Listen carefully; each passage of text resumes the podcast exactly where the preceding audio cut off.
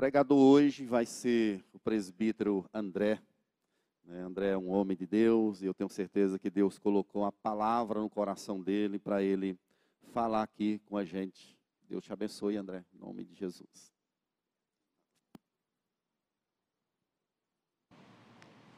Boa noite, irmãos.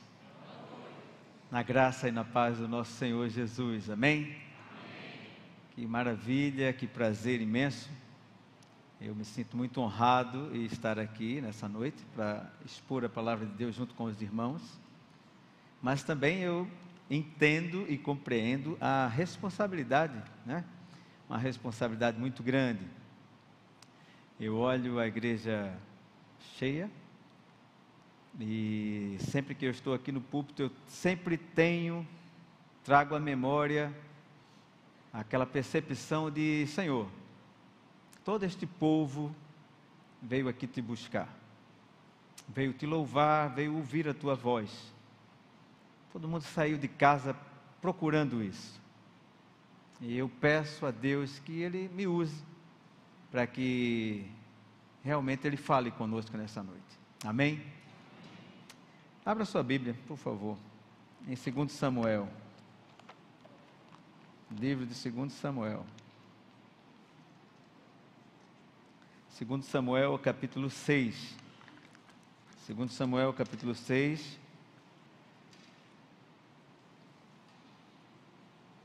Nós vamos ler o versículo 1 até o versículo 15.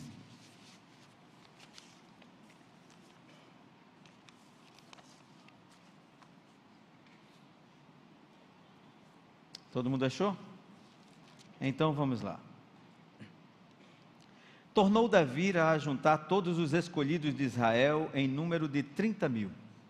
Dispôs-se e com todo o povo que tinha consigo partiu de Baalar de Judá, para levarem de lá para cima a arca de Deus sobre a qual se invoca o nome, o nome do Senhor dos Exércitos, que se assenta acima dos querubins. E puseram a arca de Deus num carro novo, e a levaram da casa de Abinadab, que estava no outeiro, e Uzá e Aiú, filhos de Abinadab, guiavam o carro novo.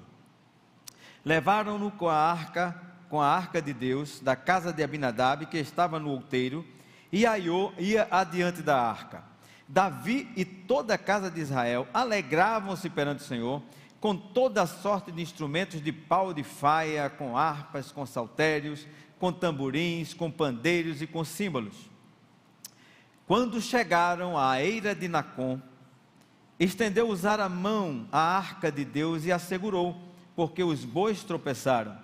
Então, a ira do Senhor se acendeu contra Uzá e Deus o feriu ali por esta irreverência e morreu ali junto à arca de Deus.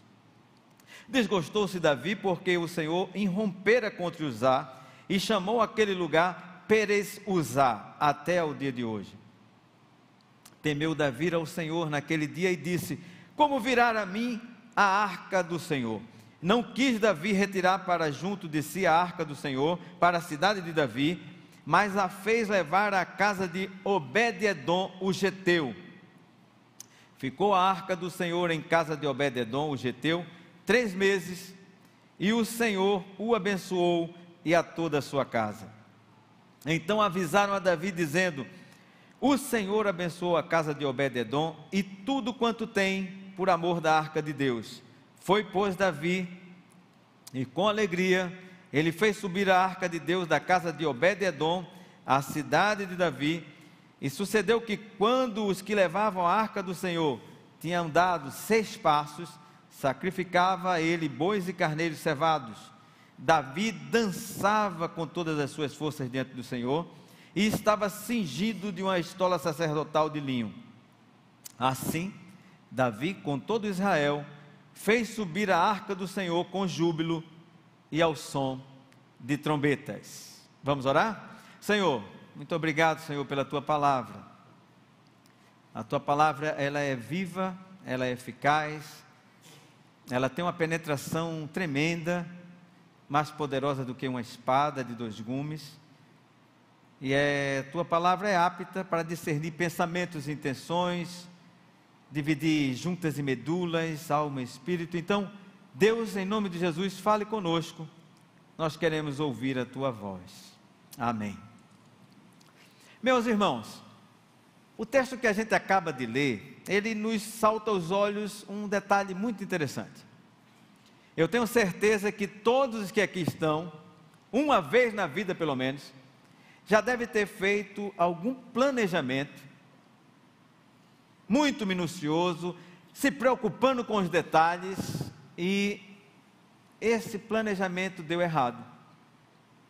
Acabou que aquilo que você se esmerou, que você planejou, que você calculou de forma minuciosa, não deu certo, deu errado e terminou em tragédia. Um dos maiores planejamentos que eu já fiz na minha vida não deu certo. E eu conto para vocês. Nós estávamos indo para uma missão da ONU, da Organização das Nações Unidas. E normalmente os escalões que vão para essa missão é uma missão real. Elas se preocupam nos detalhes para que não tenha nenhum acidente, nem com pessoal, nem com material. E não poderia ser diferente, com o meu escalão a gente planejou tudo para que não tivesse problema nenhum. A gente não queria que tivesse é, um disparo acidental, como muitas vezes acontecia né, em alguns escalões, acidente com viatura ou com algum equipamento, e principalmente a gente não queria que acontecesse nenhum problema com pessoal. Planejamento todo ok, todo pronto. Eu era o oficial logístico dessa missão e para que aquele planejamento desse certo, redondinho, quase um ano de missão, todas as madrugadas, se fosse sair qualquer comboio, eu me levantava, inspecionava todo o comboio, verificava tudo, isso já um dia antes, enfim, nós estávamos quase passando sem nenhum problema, sem nenhuma alteração. O primeiro escalão já estava voltando, bem dizer, a missão já havia acabado. Quando eu já estava com meu replacement, o pessoal que ia me substituir. Quando eu estava fazendo minha corridinha no final da tarde, não tinha tido nenhum, nenhum disparo acidental, viatura nenhuma tinha ocorrido algum acidente, porque sempre ocorria acidente, para vocês terem uma ideia, até quando o caminhão saía para levar o lixo, a gente tinha que sair com a escolta, porque o pessoal lá, as crianças ficavam escondidas e pulavam no caminhão do lixo para pegar o lixo para comer. Então, tudo tinha que ter uma coisa meticulosa. Outro escalão anterior, uma criança se acidentou, enfim. Estava chegando ao final da missão, sem nenhum problema, sem nenhuma alteração. E eu estava fazendo a minha corridinha, por volta das 5 horas da tarde. Quando a terra tremeu. A terra tremeu e tudo veio abaixo e todo o nosso planejamento que a gente já estava vibrando, sabe aquelas placas, tantas horas e tantos dias ou tantos anos sem nenhum acidente que o pessoal bota nas empresas? Mais ou menos isso. Todo o planejamento veio por água abaixo e depois nós tivemos, eu principalmente, fiquei encarregado de enterrar mais de 200 mil pessoas.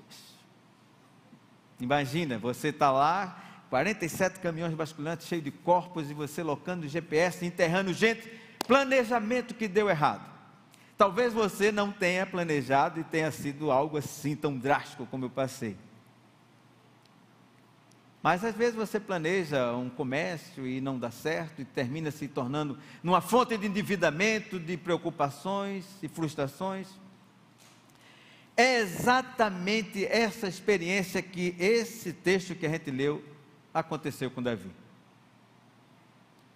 Vamos entender mais ou menos o contexto desse negócio aqui. É, Davi, ele estava unificando todo o reino. Tinha unificado Hebron, Israel, e ele estava ali, juntamente com os seus homens, os seus principais generais e capitães, e a vitória estava concluída, tudo estava certo, o país unificado, e a primeira preocupação de Davi é Onde está a arca do Senhor? A arca representava a presença de Deus no meio do povo, e a primeira preocupação de Davi, Davi sempre se preocupava com essas coisas, era que a presença de Deus estivesse no meio dele. E aí o pessoal mandou trazer a arca do Senhor, que, como nós lemos aqui, estava na casa de Abinadab. Mas gente, é, é interessante que você volte comigo, por favor, preste atenção aqui comigo. Vamos voltar um pouco na história e ver o que é que aconteceu para essa arca estar lá na casa de Abinadab. A arca do Senhor, ela havia sido levada para uma batalha entre os israelitas e os filisteus. Era a época que o sacerdote, que também era juiz, chamado Eli, governava ali aquela história. E ele não governava sozinho. Ele governava com os seus dois filhos, Rofini e Finés, que eram homens maus perante o Senhor. E a palavra de Deus nos relata, meus irmãos, que aquela batalha começou a se reverter e o povo de Deus estava levando uma fragorosa derrota. De repente alguém tem uma ilustre, uma iluminada ideia, vamos trazer a arca do Senhor para o campo de batalha, que nós vamos sair vitoriosos. Trouxeram a arca para o meio do campo de batalha, o povo de Deus se alegrou, os filisteus temeram um pouco, mas a palavra de Deus fala que eles recobraram as forças, rechaçaram o povo de Israel e o pior de tudo, levaram a arca do Senhor cativa. Levaram junto com o pessoal, o filisteu. E aí a, a, história vocês sabem como é que é. Quando chegou a notícia, Eli cai da cadeira, quebra o pescoço. Uma esposa de Rofini que estava grávida dá a luz, chama de Icabode, foi-se embora a glória do Senhor. Presta atenção. A arca do Senhor foi levada para o campo de batalha como um amuleto, como uma superstição. É engraçado que as coisas de Deus brincou, está se tornando uma superstição. É normal você ver uma casa com as páginas todas amarelas aberta no Salmo 91, como se aquilo fosse fazer uma diferença tremenda. E a arca do Senhor vai lá para a terra dos filisteus. Rapidamente falando, colocam essa arca dentro do templo de Dagon e de madrugada ouve-se um barulho, e quando o pessoal vai lá olhar o que é que tinha acontecido, Dagon estava lá, caído diante da arca do Senhor. E aí surge aquela situação constrangedora, né? De quem adora ídolo. Levanta o ídolo novamente, coloca ele no lugar, e na noite seguinte, mais outro barulho, e dessa vez Dagon está caído, sem os braços, sem as pernas, diante da arca do Senhor. E o povo, os filisteus começaram, tem alguma coisa errada aí. E veja que, que ironia, que coisa engraçada. E a gente, quando lê a Bíblia, em certos textos a gente vê que Deus tem senso de humor. O povo todo dos filisteus, a Bíblia diz que eles foram acometidos por um, uma praga. E dizem os historiadores que eles foram acometidos por hemorroida. Então todos os filisteus, todos eles, andando de jeitinho diferente. Era um festival do pessoal andando com aquelas almofadinhas redondas debaixo do braço, não sei. Então todo mundo foi acometido por aquela doença. E aí os sacerdotes falaram: essa arca é, o, é o, o, a causa da maldição. É a causa da maldição. Vamos mandar essa arca embora. E eles colocam a arca num carrão, um carroção novo, com bois que não tinha recebido jugo nenhum e eles dizem: se ela for para o lado de Israel, era porque a maldição estava sobre a gente. Se for para o outro lado, era porque a gente está só apenas conjecturando. E a palavra de Deus nos fala, meu irmão, presta atenção, que os bois, eles se dirigem exatamente para o lado do povo de Israel. E quando chega lá, numa cidade chamada Bet-Semes, alguns curiosos vão abrir para saber o que é que tem dentro da arca, e a palavra de Deus diz que 70 morrem porque foram curiosos demais e olhar alguma coisa que para Deus revelava a santidade do Senhor ali no meio. Morrem 70. E o pessoal fica naquela preocupação, para onde é que vai, para onde é que vai, e colocam essa arca lá na casa de Abinadab. E aí eu chego no, na história que nós lemos, onde foi buscar a arca. 30 mil pessoas estava levando essa arca numa procissão cheia de cânticos, músicas. Meus irmãos, Esses desfiles de 7 de setembro que você vê aí, que agora está lá na Mascarenha de Moraes, a média de público, eu me lembro quando a gente planejava aqueles negócios, é em torno de 6 mil pessoas. Essa procissão aqui que Davi fez para levar a arca do Senhor, tinha 30 mil pessoas. É um negócio estrondoso. 30 mil pessoas é muita gente. Tem um estádio aqui próximo que nem cabe essa quantidade toda. Impressionante. E a palavra de Deus nos diz que toda essa animação, toda essa pompa termina numa tragédia e entristece Davi, e Davi não quer mais trazer a arca para a casa do Senhor ali, porque na eira de Nacron havia um buraco no meio do caminho, se houvesse uma pedra dava até poesia, né? E o carroção balança, o boi tropeça e Uzá vai estender a mão para segurar a arca e é fulminado pelo Senhor e morre ali, porque a palavra de Deus diz que a ira do Senhor se acendeu sobre aquela atitude irreverente de Uzá. Você deve estar perguntando, mas tudo foi tão planejado, tudo foi tão acertado. Mas presta atenção aqui, meu irmão, não perca o fio da meada. A motivação era certa, mas estava se fazendo com o método errado. Vou repetir para ficar bem claro para você. A motivação era certíssima, entretanto, o método estava completamente errado. E o que é que aconteceu? Você pode dizer assim, mas usar só quis ajudar, estava cheia de boas intenções. Meus amados, se você prestou atenção nessa retrospectiva que eu fiz aqui, você vai perceber que essa arca ficou na casa de Abinadab, ou seja, na casa de Uzá, 20 anos. É muito tempo. E olha só que quando ele fica lá durante 20 anos, quando essa arca chega na casa de Abinadab, na casa de Uzá, ele era uma criança ainda. E eu imagino, né, aqui eu estou fazendo uma ilação, que aquela arca, quando chegou na casa de, de Abinadab, talvez tenha sido coberta com lençol. Olha, menino, não pega nesse negócio aí. Todo mundo já sabia que tinha matado 70 pessoas, porque era curioso, foi ver o que é que tinha na arca. E ali, aquela arca ocupou um local na casa que faltou para algumas outras coisas. Agora, um mês, dois meses, isso aí ainda consegue se manter como uma coisa reverente uma coisa sagrada. Mas 20 anos, eu não sei se alguém levantava lá o lençol para ver o que é que acontecia. O que a gente pode inferir, meus irmãos, é que a arca do Senhor, a presença santa do Senhor, se tornou, vamos dizer assim, ela foi incorporada ao cenário. Ela se tornou um utensílio, um utensílio como qualquer outro. E aconteceu algo que, que, quando entra na minha vida e na sua vida, é um problema seríssimo. Eles começaram a se acostumar com a arca do Senhor ali dentro. Começou a ter familiaridade. E é um caminho perigoso esse tal da familiaridade.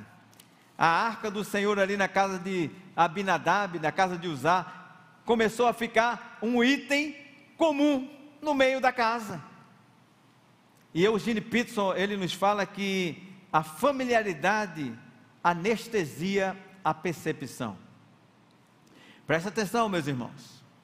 A arca do Senhor, a presença do Senhor no meio daquela casa, começou a ficar um item comum, incorporado ao ambiente. E aí a gente vê que ela começa a anestesiar a percepção daqueles moradores. Familiaridade anestesia a percepção. Mas o que é que aconteceu com esse casal que era uma bênção, um casal que vivia unido e agora parece que está acontecendo uma coisa errada? Familiaridade. Se acostumou, começou a achar aquela coisa que era sagrada, começou a ficar corriqueira. Aquilo que era para ser digno de nota começa a ficar algo de só menos. Algo que deveria ser a menina dos olhos começa agora a perder a importância, começa a se familiarizar. Você começa a se acostumar com o negócio. Meus irmãos, e é interessante que até com Deus é assim. Você vem para a igreja e abre um texto para ler, você já diz, eu já sei até onde é que vai chegar esse texto aí. Já sabe os hinos de cor, não precisa nem olhar lá para o letreiro, você está acostumado. Quando você conheceu a Cristo, que a palavra diz que é o primeiro amor, você vinha para a igreja, sabe, com o coração transbordando, você abria a palavra de Deus e você chorava diante dela, e você se maravilhava e não conseguia ficar um minuto sem pensar nas palavras, e parecia que você estava ouvindo a voz do Senhor falando ao seu coração. Mas com um tempo, você começa a se achar que já sabe de tudo, você começa a dizer que já nasceu na igreja, você é filho de pastor, você é filho daquilo, você já é líder, e você se familiariza e você se acostuma e eu volto a repetir as palavras de Eugênio Pizzo, a isso vai anestesiando a percepção. Não se incomoda mais fazer do jeito certo. Você se acostuma. Agora você não está mais com aquela, aquela, aquele fogo do primeiro amor. Você está na igreja olhando o relógio, a hora que você vai acabar, que você quer sair logo. Você se acostumou com esse negócio. E a familiaridade, meus irmãos, abre uma porta que é chamado de negligência. Você começa a se acostumar, a percepção começa a ser anestesiada e você começa a negligenciar algo que é muito importante. E Uzá fez isso, porque a arca passou 20 anos na sua casa. Perceba aqui comigo, meus irmãos, era uma casa de levitas não era uma casa de qualquer pessoa. E os levitas, eles foram treinados para lidar com as coisas sagradas. Com certeza, Abinadab devia estar orientando os seus filhos o procedimento correto que deveria ser com as coisas de Deus. Mas se familiarizaram. E abriram outra porta chamada negligência.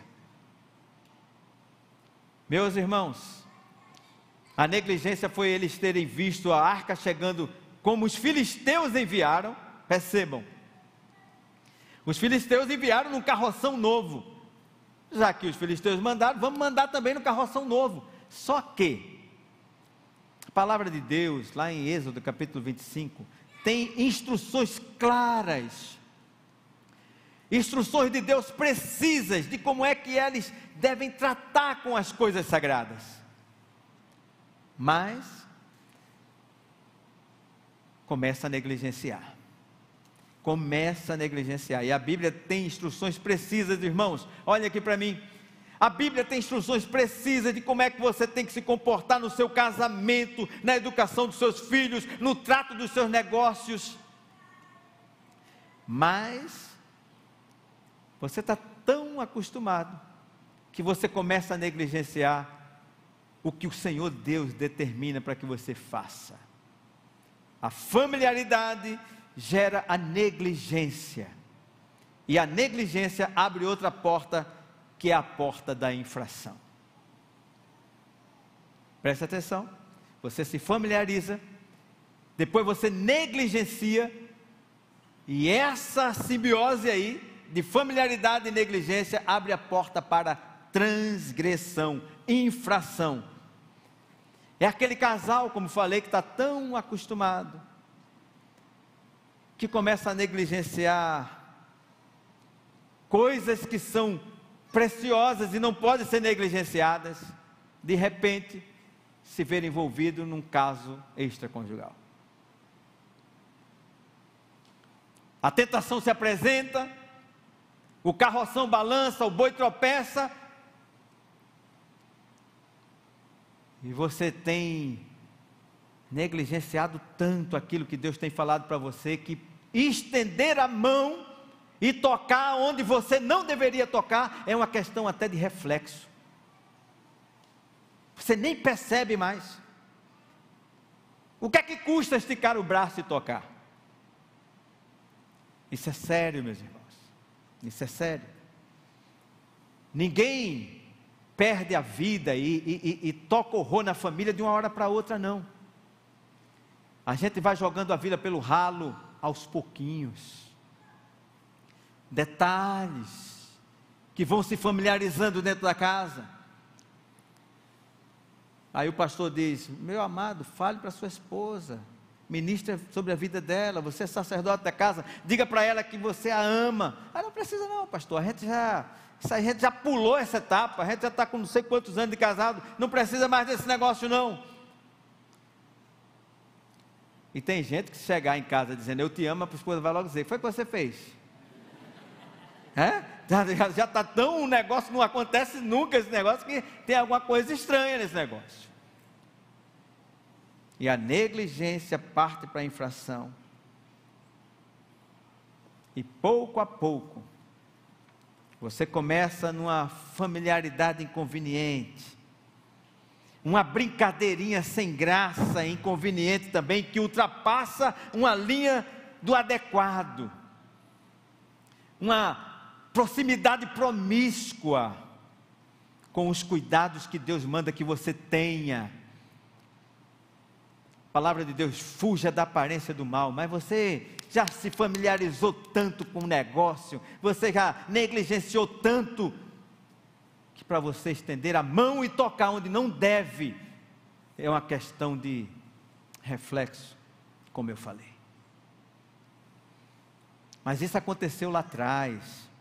Mas como é porque Deus fez isso com usar? O camarada só queria ajudar. Não, não, não, meu irmão. Não.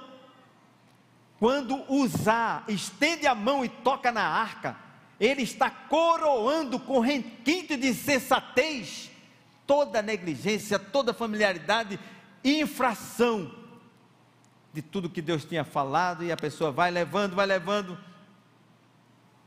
e a infração abre outra porta e a última porta assim, que eu queria falar, que é a porta da tragédia. Familiaridade, negligência, transgride, e aí depois não tem como escapar, vem a tragédia. E a tragédia chegou na vida de Usar. A tragédia entrou no caminho de Usar e entristeceu todo mundo.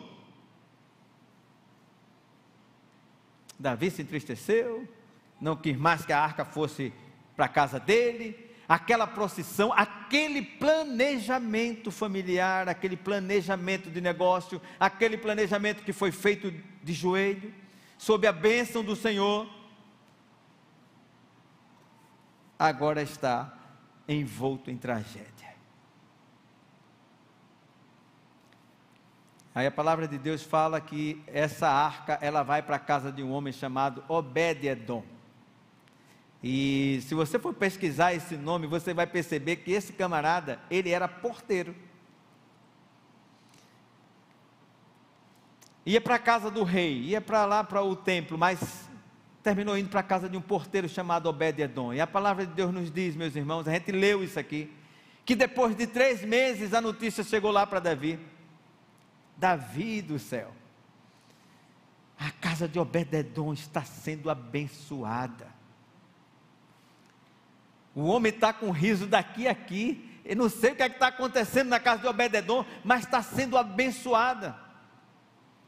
Deus tem abençoado os negócios dele, Deus tem abençoado a família dele, chamou a atenção. E aí, eu quero tirar com vocês três lições que a gente aprende com Davi e a gente já vai partir para terminar aqui. E essas três lições que a gente aprende com Davi, eu queria estar compartilhando com você e preste atenção, por favor. A primeira lição que a gente tira aqui, que é a melhor maneira de você fazer as coisas é pela fé. A melhor maneira de nós fazermos as coisas, seja para Deus, seja para quem for, é pela fé. Davi acreditou que tudo poderia ser diferente. Planejamento foi todo por água abaixo. Houve morte no meio do caminho. A arca foi para outro canto, desviou o caminho e o planejamento feito. Mas, ouvindo um barulho, vamos dizer assim, um barulho da graça de Deus. A árvore seca, raiz envelhecida, a palavra de Deus fala que ao cheiro das águas, ela volta a florescer. Glória a Deus.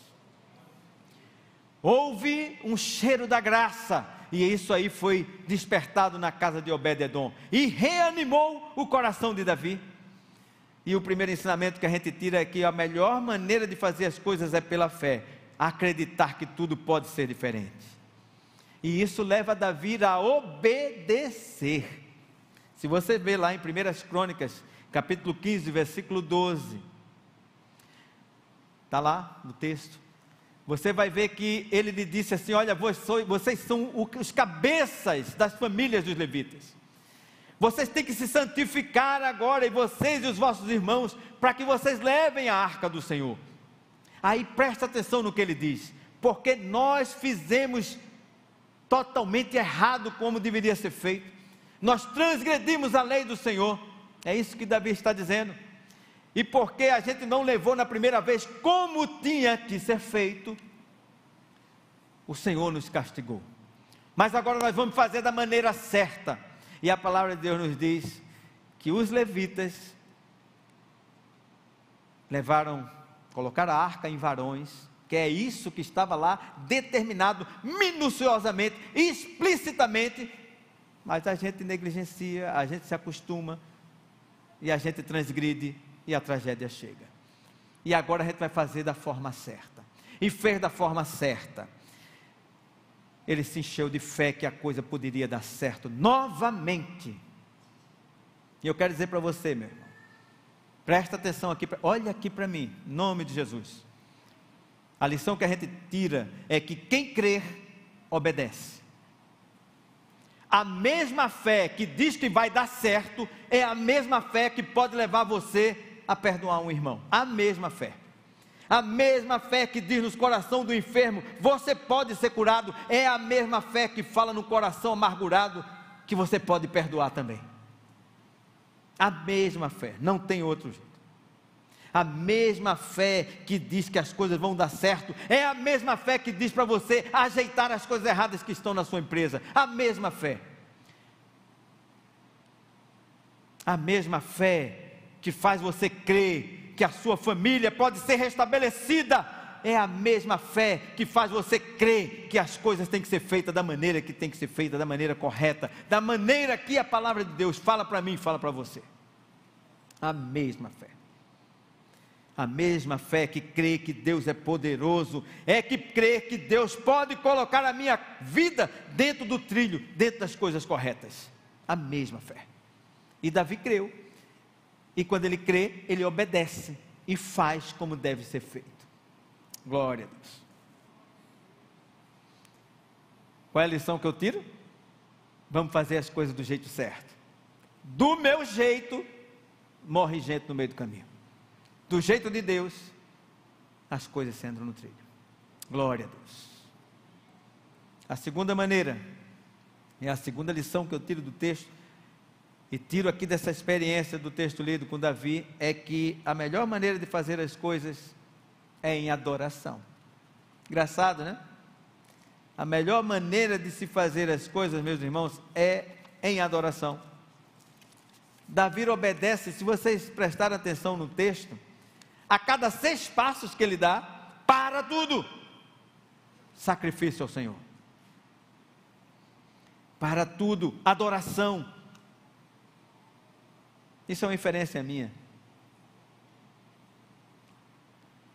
No sexto dia, tudo foi concluído. E Deus disse: Vocês têm que guardar um dia de repouso para me adorar. Cada seis passos que Davi dava, para tudo, sacrifício ao Senhor. É preciso reconhecer a grandeza e a glória de Deus em todos os nossos caminhos. Quanto tempo você não para com a sua família para orar junto, ler a palavra de Deus junto? Para tudo. Reagrupa tudo, é preciso tributar a Deus a honra e a glória devida ao seu nome. Para tudo. É preciso saber quem é o Deus que tem mantido e dado a bênção nessa empreitada que nós estamos levando. Seus filhos precisam saber disso, sua esposa precisa saber disso. O interessante, seis passos, sacrifício. Por que a gente está aqui, meu irmão? Porque a gente parou para ouvir Deus falar. Nós paramos para glorificar o nome do Senhor. Hoje pela manhã nós cantamos: Se não for para te servir, para que eu nasci? Para que eu vou viver? Essa é a realidade e é a razão de todas as coisas, porque você, porque sua família está aqui.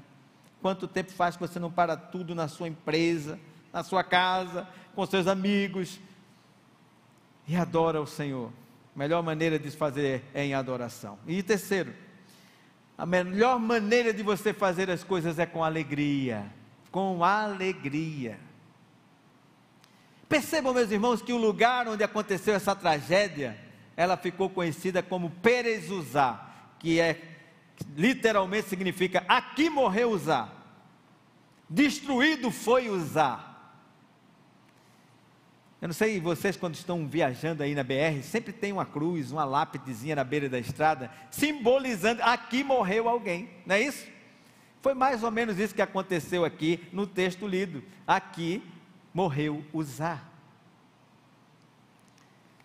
Mas não é porque a tragédia visitou o caminho da sua vida, não é porque a tragédia passou sorrateiramente na vida da sua família, que você agora não vai se alegrar no Senhor. É tempo de se alegrar no Senhor novamente, sabendo que Ele é fiel, Ele restaura as coisas.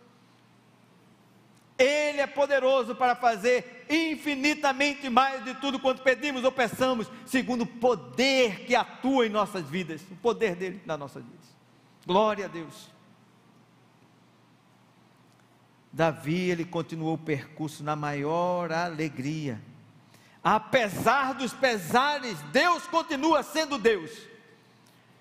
Apesar dos pesares, Deus continua sendo fiel, Ele continua governando com justiça. Glória a Deus. E eu quero continuar me alegrando no Senhor. Apesar das tragédias, né? Dos percalços que já me aconteceram pelo caminho. Mas isso não pode roubar a nossa alegria. E eu tenho certeza que tem Pérez usar no caminho de todos aqui. Do menor para o maior. Tem. Mas se nós fizermos a coisa certa e obedecermos, há caminho para se reanimar no Senhor. Aleluia. Há caminho para se reanimar no Senhor. Isso não vai roubar a sua alegria, não vai roubar a minha alegria, em nome de Jesus. Não vai que às vezes a gente só consegue enxergar Pérez usar, né? Está lá a lápide lá. Não, meu irmão, você pode restaurar a sua família em nome de Jesus. Pode sim. Pode sim. E a palavra diz: alegrai-vos no Senhor. Outra vez vos digo: alegrai-vos. Alegrai-vos. Eu quero orar com você. Queria que você aí onde você estivesse, fechasse seus olhos. Eu não sei em que estágio você está na sua vida, não sei. Se você já está se familiarizando, se você já está se acostumando a ser como você é, eu sou assim mesmo, eu nasci assim, você sempre assim. Eu não sei se você já está negligenciando aquilo que você sabe que é certo e está ultrapassando as linhas, não sei. Talvez você esteja vivendo na dimensão de que tudo lhe é lícito, mas está esquecendo que nem tudo convém, meu irmão. Nem tudo convém. Qual é o estágio que você está? Prescrute seu coração agora em nome de Jesus. Você está no estágio da infração, da transgressão, já estendeu a mão e já transgrediu, já ultrapassou a linha na qual é possível, sem maiores danos e maiores tragédias, você já está no estágio da tragédia, meu irmão. Do seu pecado já, já veio à tona e a tragédia já se disseminou, já trouxe consequências consequência para você, para sua família, consequências terríveis. Qual é o estágio que você está? Em nome de Jesus, eu quero dizer para você que não importa o estágio que você está, meu irmão. Qualquer um deles, você pode dizer: Senhor, eu quero fazer as coisas pela fé, eu quero fazer as coisas em adoração, eu quero fazer as coisas com alegria, em nome de Jesus. O Senhor, o Senhor vai restaurar a minha casa, o Senhor vai restaurar a minha vida a arca vai voltar para o lugar devido. E a aliança que temos com Jesus, que é o seu sangue derramado por nós. Oh Deus, Senhor Jesus, tenha misericórdia de nós. Nós cremos, Senhor. Pela tua palavra que nos afiancia isso, que tu és um Deus de graça, tu és um Deus de misericórdia. Eu não sei, meu Deus, aqui nessa noite, qual estágio meu irmão, minha irmã está, mas eu quero pedir-te, ó Deus, em nome de Jesus, reacenda a chama. Para que haja um caminho de volta e esse caminho seja feito em adoração e alegria do Senhor. Restauração, Senhor. Em que pese as tragédias que possam ter acontecido no meio do caminho, no meio da família Deus, tu és o Deus de paz. Tu és o Deus de harmonia. Então, por favor, Deus, faça isso nos lares aqui representados. Deus, em nome de Jesus, refaça, reestruture e que o teu nome seja glorificado, Senhor. Planejamentos que não deram certo, mas agora, de acordo com a tua palavra, mesmo que ocorram tragédias, nós vamos estar nesse caminho em adoração a Ti. Deus, nós queremos te pedir, faça isso, não pelos nossos méritos, mas pelos méritos de Cristo. Que a gente sabe que se nós pecarmos, nós temos a Ti, ó Deus, como advogado. E se nós confessarmos os nossos pecados, Tu és fiel e justo, para nos perdoar os pecados e nos purificar de toda injustiça.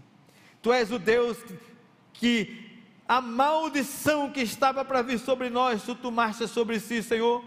Como a tua palavra diz que tu estava reconciliando consigo o mundo, não imputando a nós os nossos pecados. Então, em nome de Jesus, restaure nessa noite vidas, famílias, em nome de Jesus. Em nome de Jesus. Amém, Senhor. Amém.